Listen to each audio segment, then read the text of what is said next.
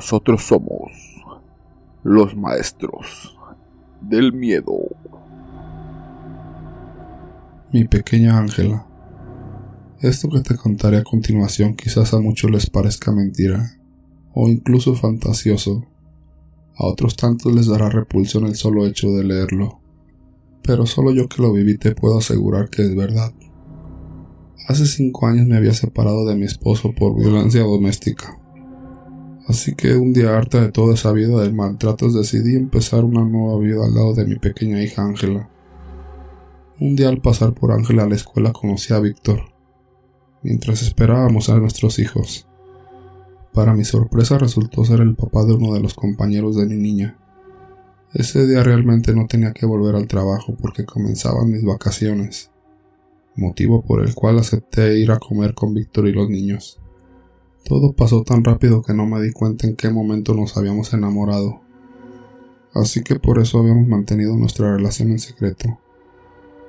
Hasta que un día cansados de escondernos, Víctor decidió presentarme con su madre.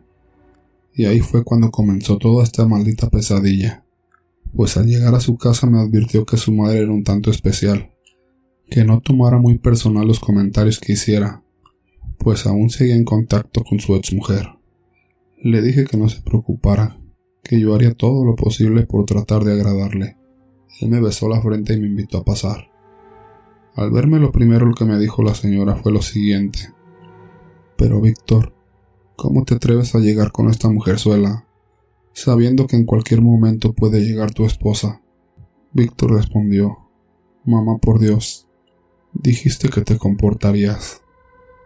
Lo siento, hijo, pero es que esperaba algo mejor, mejor dicho menos corriente, decía mientras me miraba de arriba abajo con un gran gesto de desaprobación.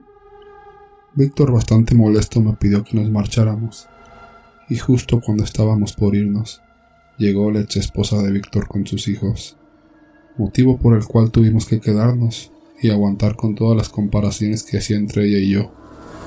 Recuerdo bien que le daba gracias a Dios por haber dejado a Ángela en casa, Víctor y su madre discutían cuando Led se acercó a mí. Creí que me golpearía, pero en vez de eso esta comenzó a acariciarme el cabello, cosa que me extrañó bastante pero no dije nada. Al día siguiente que me arreglaba para irme a trabajar, pude notar que comenzaba a caerse mi cabello muchísimo más de lo habitual. Llegué a tal punto que tenía que usar peluca porque era demasiado evidente mi calvicie. Víctor me propuso matrimonio después de enterarse de que estaba embarazada. Y para colmo, ni ese día pudieron dejarme en paz, pues se la pasaron hablando pestes de mí con la mayoría de los invitados. Y olvidaba decirte, también tuvo el descaro de asistir con la ex de Víctor. Un día mi hija comenzó a enfermar de gravedad, pues tenía fuertes dolores de estómago seguido, unas fiebres muy altas que la llevaban a las alucinaciones Estuvo con los mejores especialistas, pero nadie podía darnos un diagnóstico, y solo mirábamos cómo es que crecía su estómago sin razón aparente. Estaba volviéndome loca entre el embarazo, la enfermedad de mi hija y la loca de mi suegra.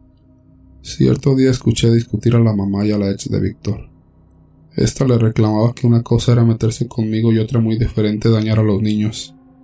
Pero no le tomé mucha importancia, pues creí que el cansancio me hacía escuchar cosas de más. Recuerdo que ese día en medio de la noche, mi hija se despertó llorando argumentando que no soportaba el dolor de estómago. Víctor trató de cargarla para llevarla al hospital, pero al quitarle las cobijas quedamos horrorizados, pues su vientre estaba tan abultado que temíamos que le fuera a estallar. Me gritó que llamara a una ambulancia de inmediato, y la madre de Víctor no hacía nada por ayudarnos. Ella se limitó a quedarse parada en la puerta de la habitación de mi hija, con una enorme sonrisa que no hacía el mínimo esfuerzo para disimular. Trasladaron a mi hija al hospital más cercano, pues en el camino comenzó a vomitar una cantidad impresionante de sangre, con un olor bastante nauseabundo. Al llegar al hospital comenzaron a evaluarla, y casi de inmediato me pidieron que firmara una autorización para someterla a cirugía. Estaba tan nerviosa que me fue imposible firmar, así que Víctor tuvo que hacerlo. A los pocos minutos salieron los médicos bastante palidecidos y pidieron hablar con Víctor, pues le darían la peor noticia de mi vida. Mi preciosa hija había muerto. No puede ser, doctor, gritaba Víctor mientras se dejaba caer al suelo.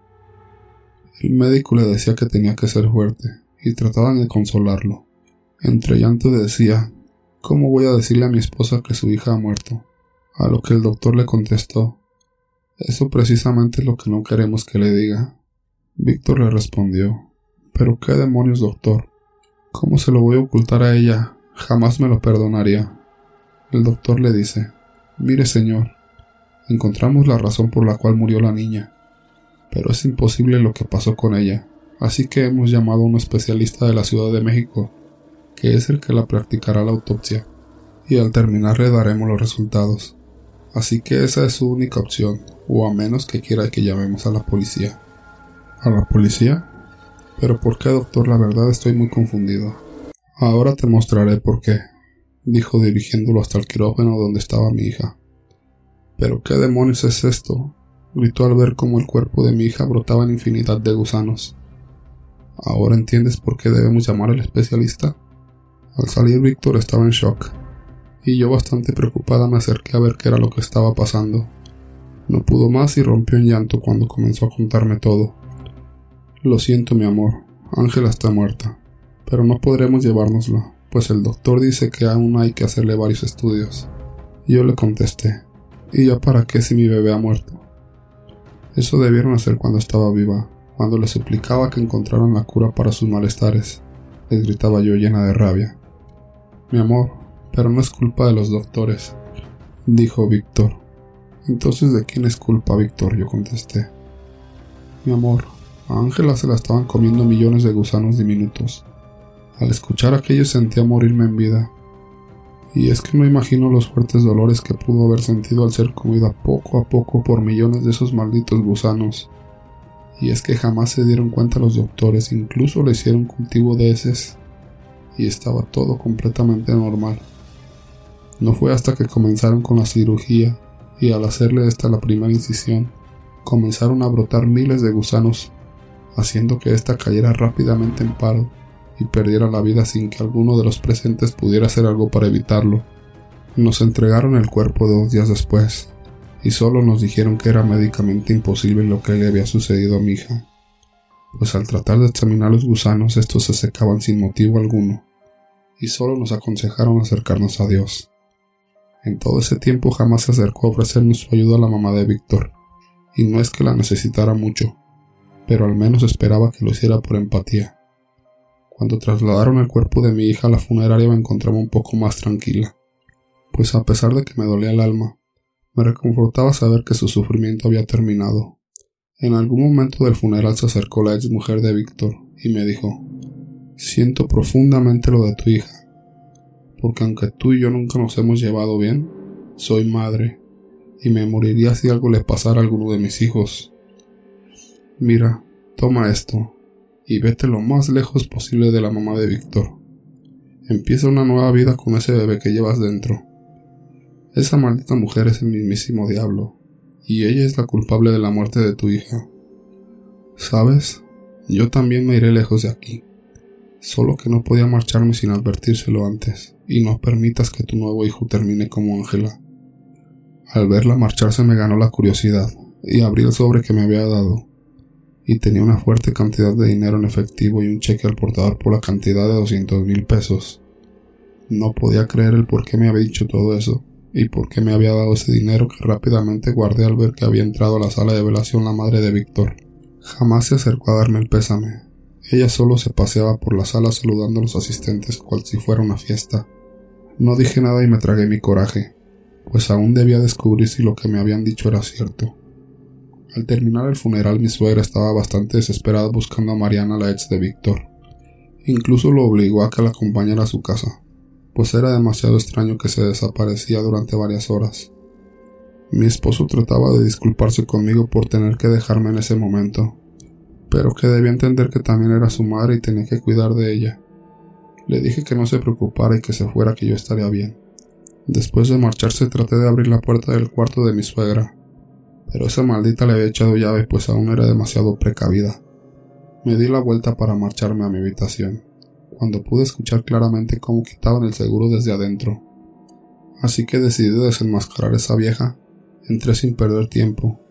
No pude describirte el miedo y el asco que sentí al entrar a aquella habitación. pues había un olor bastante fuerte a putrefacción. Traté de encontrar de dónde era que venía ese nauseabundo olor, y no fue hasta que abrí la puerta de su closet que pude entender lo que me había dicho Mariana y el por qué me había dado aquel dinero. Pues estaba la foto de mi hija Ángela en una especie de altar lleno de veladoras negras y un trozo de carne, el cual se encontraba en aparente grado de putrefacción, pues había un hervidero de gusanos iguales a los que le habían encontrado a mi hija. Pero lo más curioso era que solo permanecían en la carne, y no había ninguno regado por otro lugar.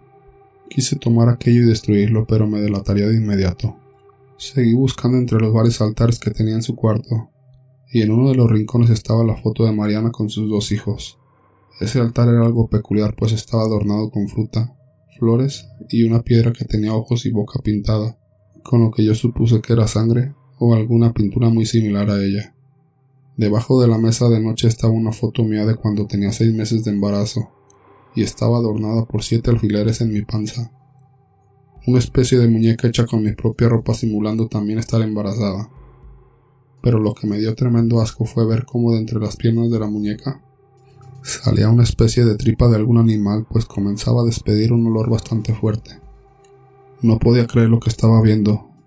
Me senté por un par de segundos en la cama, cuando veo que debajo de una de las almohadas había una foto de Víctor con los ojos totalmente rayados con el nombre de su madre, y varias fotos de ella pegadas alrededor.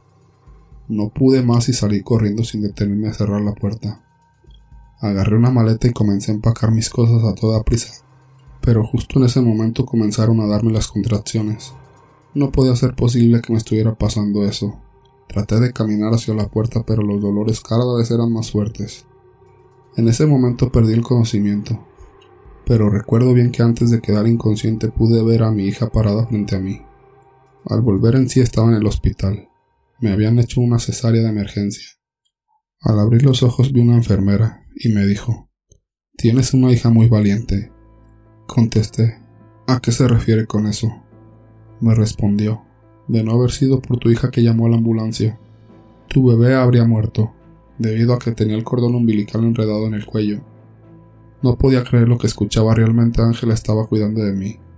A los pocos minutos llegó Víctor y su madre, y al preguntarme por el bebé le dije que lo tenían en la incubadora, y que no podríamos verlo hasta mañana. La señora salió algo molesta, y dijo que se iría a su casa a descansar. Entonces tuvimos tiempo de hablar mi esposo y yo. Le conté todo lo que había encontrado, pero él se negó a creerme y dijo que lo había imaginado por la anestesia, que me dejara de cosas, porque su mamá en estos momentos necesitaba de mucho apoyo y comprensión, pues estaba bastante afectada por la partida de Mariana y sus nietos, que debería de ser un poquito más comprensible porque su madre no la estaba pasando nada bien. Te juro que en ese momento quería golpearlo, pues me hablaba de darle comprensión a la mujer que había acabado con la vida de mi hija. Víctor me dijo que iría a casa a descansar un rato y vería si necesitaba algo su madre y al día siguiente regresaría por mí para irnos a casa, pero no lo podía permitir. Tenía que escapar del hospital porque de lo contrario sería imposible salir de esa casa. Gracias a Dios tuve una excelente idea y le dije a Víctor que no se preocupara, que se fuera a descansar con su madre, que ella no necesitaba más que yo, pues ella se encontraba sola en casa y a mí no me darían de alta hasta el día siguiente ya por la tarde. Él me dio un beso en la frente y se marchó. Aún estaba bastante dolorida por la cesárea, así que se me dificultaba bastante ponerme de pie. Cuando entró la enfermera para avisarme que mi hija había traído la maleta del bebé, y al abrirla estaba exactamente lo que yo misma había puesto en ella días atrás. Solo había algo que no me esperaba. Dentro de una de las prendas del bebé se encontraba el sobre que Mariana me había dado en el funeral. Ahí me di cuenta de que mi niña seguía cuidándonos. A la mañana siguiente me dieron de alta pasada las 10 de la mañana. Tomé a mi bebé y nos fuimos de ahí. Renté un cuarto de hotel y le pedí a una de mis primas que me fuera a buscar porque necesitaba bastante ayuda. No se imaginan la mejoría que tuve en poco tiempo, pues desaparecieron los fuertes dolores de estómago. Mi cabello comenzó a crecer nuevamente. Un día que tuve que salir al centro comercial me encontré con Mariana, que al verme corrió y me abrazó. Le correspondí de igual manera, ya que si no fuera por ella no hubiera tenido la oportunidad de escaparme de ellos. Me invitó a tomar un café, y ahí fue que me contó qué había pasado con Víctor y su madre. Fue bastante triste enterarme que toda la maldad que hizo su madre terminó pagándola a su hijo. Pues después de que te marcharas, dijo refiriéndose a mi Víctor, cayó en una terrible depresión y decía ver a tu hija deambular por la casa. Fue tanta su locura que terminó por suicidarse frente a su madre cortándose la garganta. Por otra parte, su madre comenzó a enfermar misteriosamente, pues aunque era sometida a un sinfín de estudios nunca pudieron dar con su malestar. La gente que vivía a su alrededor decía que podía escuchar los gritos de aquella desafortunada mujer, y al pasar por su casa en las noches podían ver a Víctor parado en la ventana acompañado de una pequeña niña. Al morir la mujer fue llevada a la fosa común, ya que nadie fue a reclamar su cuerpo. Según dicen un sobrino de ella llegó a reclamar la casa, y después de tirar todo lo que se encontraba en la casa, Víctor y la niña dejaron de verse, pues ahora son locales comerciales y no se ha sabido que los inquilinos tengan queja alguna.